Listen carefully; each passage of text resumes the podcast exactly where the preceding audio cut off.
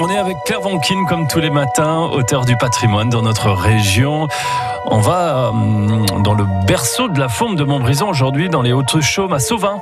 Allez, on grimpe, on grimpe, on grimpe, il fait bon, respirez là-haut. Oui, oui, oui, on est dans le Haut-Forêt, on est à Sauvin. C'est quasiment sur les Hautes-Chaumes, hein, ce joli petit village de Sauvin, 1634 mètres d'altitude. Mais avant, arrêtons-nous au cœur du avec toutes ces maisons bien rénovées en pierre apparente. Vous serez accueillis par une belle fontaine très originale.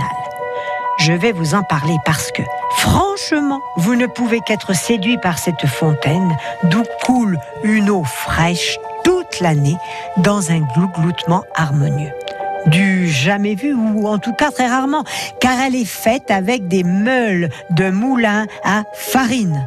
Cinq énormes roues en granit que les Sauvagnards, c'est donc le nom des habitants de Sauvin, ont érigées à grand-peine, à grand-peine d'ailleurs, parce que des meules de pierre, eh ben, ça pèse lourd. Alors il y en a deux posées à plat, trois debout, c'est vraiment incroyable.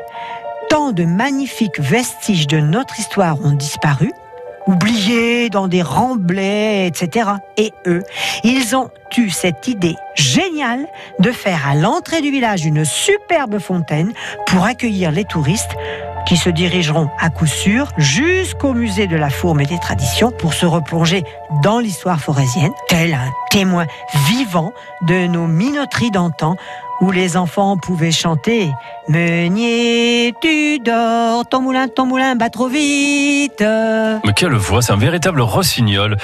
Rossignol d'altitude, parce que Sauvin se visite avec son musée de, la Fourme, avec des visites euh, euh, tous les jours de 10h à 18h pendant l'été. Musée de la Fourme.com.